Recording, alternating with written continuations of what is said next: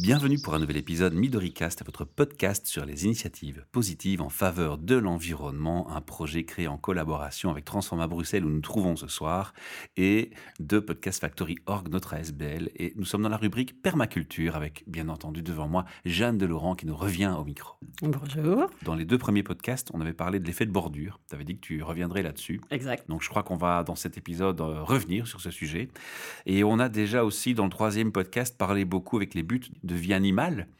Et je crois que les deux, l'un et l'autre, euh, vont être euh, mis à jour dans cette capsule. Alors je te laisse la parole et je te laisse partager ta passion, comme toujours. Merci. Oui, je pense qu'effectivement, c'est un bon moment de revenir sur la biodiversité au jardin, donc la permaculture. Comme l'idée, c'est de s'aligner sur la manière dont fonctionne la nature et de la contraindre le moins possible, l'idée, c'est aussi d'accueillir la biodiversité au jardin le plus possible, parce qu'on a besoin de pollinisateurs, on a besoin de réguler les attaques de limaces dont on parlait la dernière fois, par exemple, par l'accueil de, par exemple, d'oiseaux qui les mangent. On a besoin, euh, certes, d'avoir des pucerons, certes, d'avoir des fourmis euh, qui s'occupent des pucerons, mais aussi d'avoir des larves de coccinelles et des coccinelles qui vont venir manger tout ça. Donc, on a besoin d'accueillir toute une série d'animaux et de plantes qui vont faire en sorte que notre jardin atteigne un certain équilibre en fait Mhm. euh, et devienne un vrai écosystème. On se transforme en, en Dieu avec le jardin d'Éden? Oui.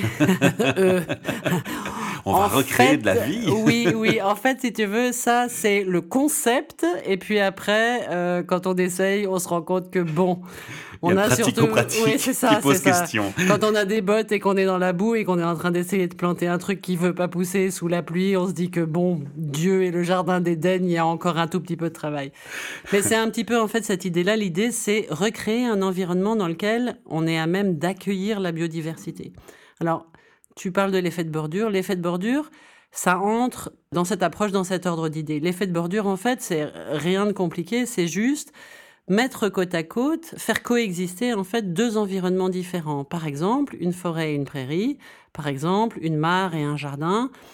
Et ce qui se passe, c'est que comme dans n'importe quelle interaction entre deux éléments différents, on en parlait avant, hein, je te disais c'est la même chose que euh, une interaction entre un homme et une femme, entre un enfant et un adulte, entre des gens d'une culture différente, l'interaction est plus riche que chacun des éléments pris à part. Mhm. Donc non seulement tu as une forêt à droite et une prairie à gauche, mais entre les deux, tu as une zone de transition, c'est ce qu'on appelle, appelle l'effet de bordure. Tu as une Ah. zone qui est l'orée du bois, en fait, dans laquelle non seulement les choses qui peuvent vivre dans la forêt, les choses qui peuvent vivre dans la prairie peuvent continuer à vivre, mais se développe toute une série de nouvelles espèces, De animales et végétales. Voilà. Et ça accueille des espèces, tu vois par exemple les fraises, typiquement c'est des choses qui se plaisent dans les situations dorées du bois. Au naturel, si tu veux, la fraise sauvage, elle pousse très bien dans ces conditions-là. De la même manière, quand tu as une mare, autour de ta mare, tu as une zone humide qui n'est pas du jardin, qui n'est pas de l'eau, qui est une espèce de zone marécageuse dans laquelle poussent des plantes spécifiques qui aiment avoir les pieds humides, mais pas les pieds sous l'eau, quoi. D'accord. Donc pour faire ma permaculture, je venir avec ma cimenteuse, mes pelles, mes pioches et Voilà, mes briques. euh, Il n'y a pas une vraie bordure dans le sens bordure. non, D'accord. il n'y a pas une On va vraie- pas cimenter. Il n'y a pas une vraie bordure dans le sens bordure. Il y a une, il y a l'idée de des choses qui sont en fait côte à côte et qui créent entre elles une interaction qui est aussi riche, sinon plus riche, que ce qui se passe dans chacun des environnements de départ. Alors comment est-ce qu'on va le mettre en pratique dans la permaculture justement cette approche? Ben, on va en fait créer des endroits où tu mets côte à côte de choses. Tu vois, par exemple, on va planter une haie. Quand tu plantes une haie, tu crées un effet de bordure. Quand tu fais une mare, tu crées un effet de bordure. Tu vois, donc, à chaque fois que tu mets côte à côte des choses, quand tu crées une zone cultivée dans laquelle tu fais des légumes, etc., et que à côté tu laisses une zone pleine d'herbes folles, tu crées un effet de bordure. Donc, ce qui est intéressant, c'est de créer en fait un échange dans ton environnement avec un passage à plusieurs endroits d'un environnement spécifique à un autre environnement spécifique. Donc ça, c'est une bonne manière de faire les choses. Et il y a toute une série de techniques comme ça qui permettent d'accueillir la biodiversité, dont la grande majorité peuvent se résumer par arrêter de faire propre. Ok, ça c'est difficile dans l'esprit humain quand Oui. on est cartésien, qu'on aime bien le ranger. Oui, oui, oui, oui. Si on a un jardin en permaculture, on renonce À l'ordre. toujours. Non, pas à l'ordre, mais si tu veux, on renonce. Tu vois, tu vois les, les, les images que tu as du green anglais où le jardinier passe sa tondeuse sur une pelouse parfaite où il fait même des bandes Mhm. de couleurs différentes dans la pelouse. Bon, bah alors ça, c'est ça, non, T'oublies. non, ça, non, ça c'est mort, ça, ça, non, non, non. Donc on peut effectivement avoir une partie où on a de la pelouse, en particulier quand on a des enfants, Bah oui, quand on veut pratique. Avoir, oui c'est ça, quand on veut mettre le barbecue, c'est plus facile d'avoir de la pelouse que d'avoir des herbes qui, euh, Sauvage. ouais, qui grattent le dessous des genoux, quoi. Donc si tu veux, c'est évidemment possible et souhaitable d'avoir un endroit où on peut vivre et où on peut avoir des activités euh, classiques.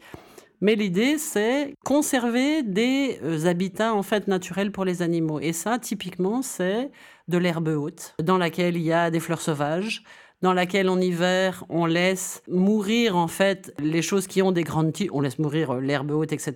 On laisse mourir les choses qui ont des grandes tiges parce que les abeilles font leur nid à l'intérieur des grandes tiges. Donc je ne parle pas ici des abeilles domestiques, hein, je parle des abeilles sauvages. sauvages, voilà. ouais. C'est aussi euh, des tas de bois, c'est aussi des tas de bûches. J'ai vu en arrivant ici euh, chez Transforma que vous avez dans la partie euh, permaculture de votre jardin euh, des tas de bûches, que vous avez un tas de branches avec encore les feuilles dessus. Ça, c'est juste fantastique parce que ça accueille des dizaines et des dizaines et des centaines de sortes d'animaux différents qui vont trouver refuge là. Donc, ou des tas de pierres, ou donc quelque chose qui Oui, euh, ici, c'est même les toits. hein, Même les toits sont. Ici, sont même, les, végétaux, même les toits sont végétalisés. Oui, même les toits sont végétalisés. Mais en fait, je vois partout dans les magazines les hôtels à insectes faits. euh, avec- Donc, on crée des choses qui ressemblent à des maisons humaines dans lesquelles on met des choses spécifiques pour les insectes dans un environnement qui, par ailleurs, est totalement aseptisé. En fait, c'est pas vraiment nécessaire, quoi, hein, parce que les insectes, il suffit de leur laisser un tas de bois, ils iront nicher dedans, quoi.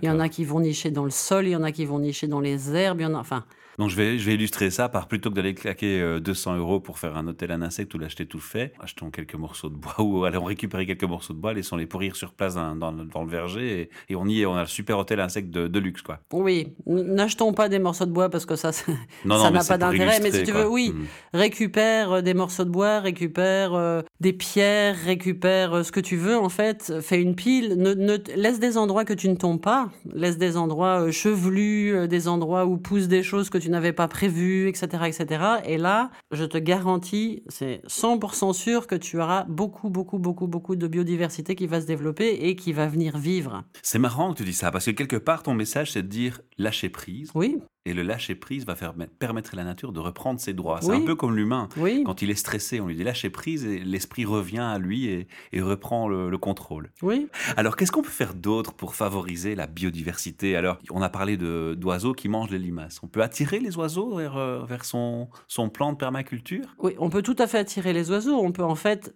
Enfin, on peut attirer les oiseaux. On peut. C'est ça. On peut créer les conditions qui font que les oiseaux viendront spontanément. En fait, c'est plutôt Mhm. qu'attirer les oiseaux, parce que attirer les oiseaux, ça a un côté volontariste. Si tu crées les conditions d'accueil des oiseaux, donc ils ont besoin de manger, ils ont besoin de boire, ils ont besoin de nicher. Le compost, c'est déjà pas un bon plan pour attirer les oiseaux Parce que moi, je mon compost, il est envahi par les, les merles et les corbeaux et tout. Ça dépend de ce que tu mets dedans. Voilà. Mhm. Les baies, euh, les fruits, euh, certaines graminées, euh, tu vois. Donc si tu veux, si, si tu as dans ton environnement des choses que les oiseaux mangent, tu auras des oiseaux, quoi.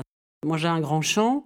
J'ai, je sais pas, peut-être deux hectares de champ que je ne tombe pas du tout et où je laisse euh, les herbes folles, les fleurs, etc.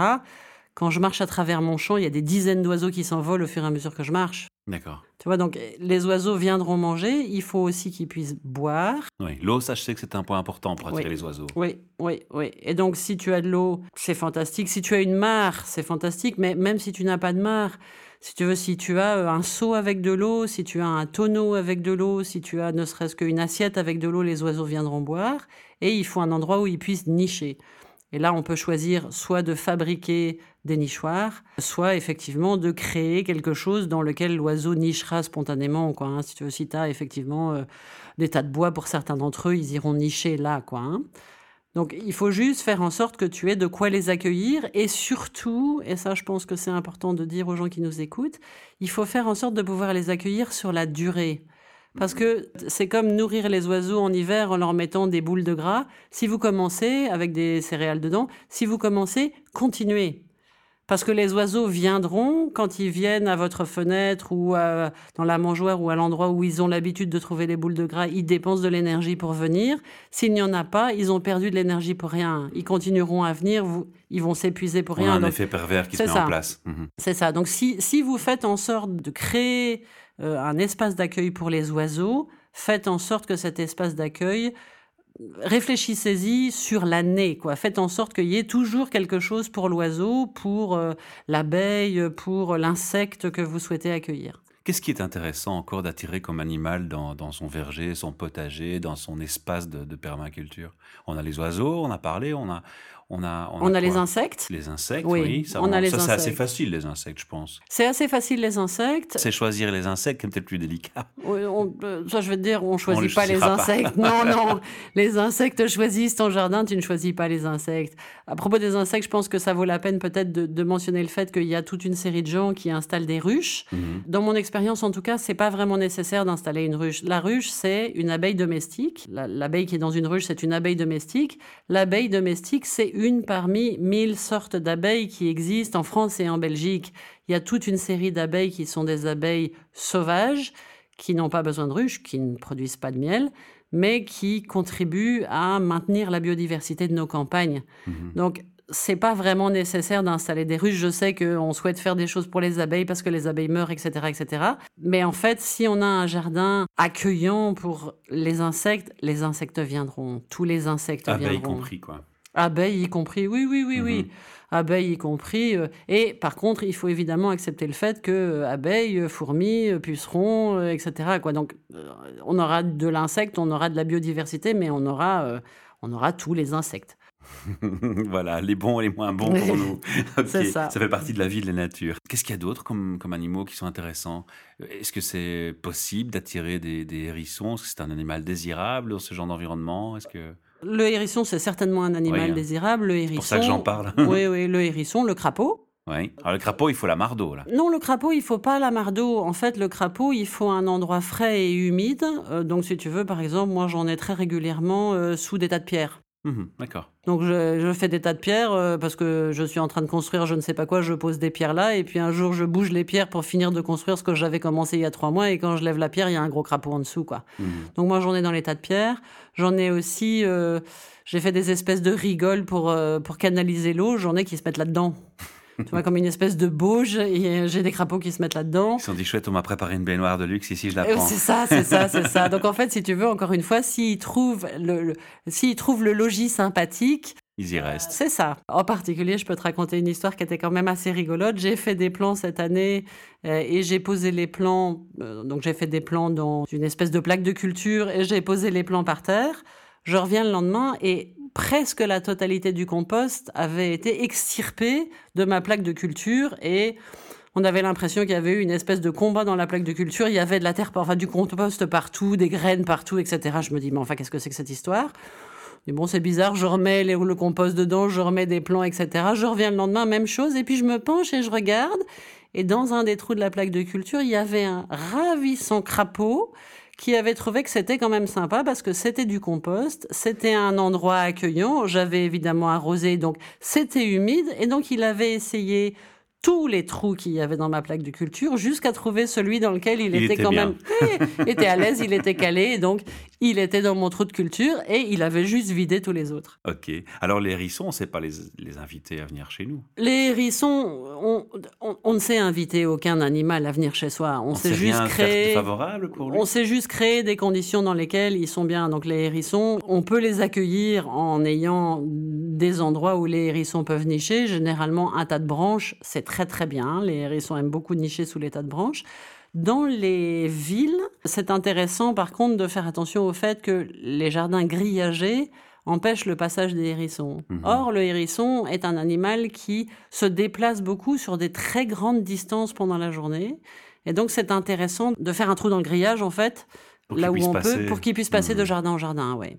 Ah, pas mal, bon truc, c'est une belle astuce. Ouais. Super. Mais, encore une fois, pour le hérisson comme pour les autres espèces, oui, on peut leur mettre toute une série de choses. Je connais des gens qui leur mettent des croquettes pour les chiens, par exemple, que les hérissons viennent manger avec beaucoup de plaisir. Mais ouais, moi, je, ne crois pas qu'il faille créer. C'est comme mettre des abeilles domestiques dans un jardin. C'est une chouette idée. Mais surtout, c'est créer quelque chose. C'est partir du principe que la nature ne pourvoira pas.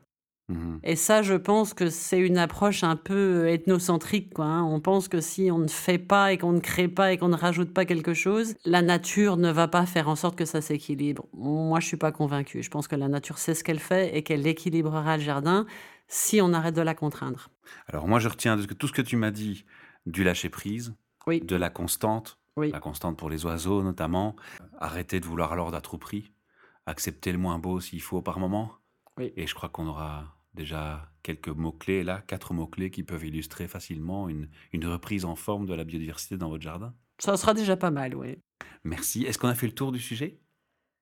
On n'a pas fait le tour du sujet parce que accueillir la biodiversité dans son jardin, c'est un vaste sujet, mais je pense que pour une première capsule, pour une première capsule, ça sera déjà bien, oui. Ok, un chouette message à lancer à nos auditeurs. Ben voilà, si vous avez des questions, vous savez que vous pouvez nous contacter. On transmet à Jeanne vos, questions. C'est des questions plus spécifiques, on ne peut pas répondre nous directement. Et euh, on aimerait hein, qu'il y ait une interaction qui se mette en place. Hein. donc donnez-nous des idées si vous avez des sujets ou des questions que vous avez envie d'aborder en podcast. Eh bien, euh, ce sera inspirant de, de prendre vos retours également. Voilà, merci Jeanne de m'avoir accordé ton temps ta passion et ce partage avec nos auditeurs. Et on te retrouve bien entendu pour d'autres capsules. À bientôt. À bientôt.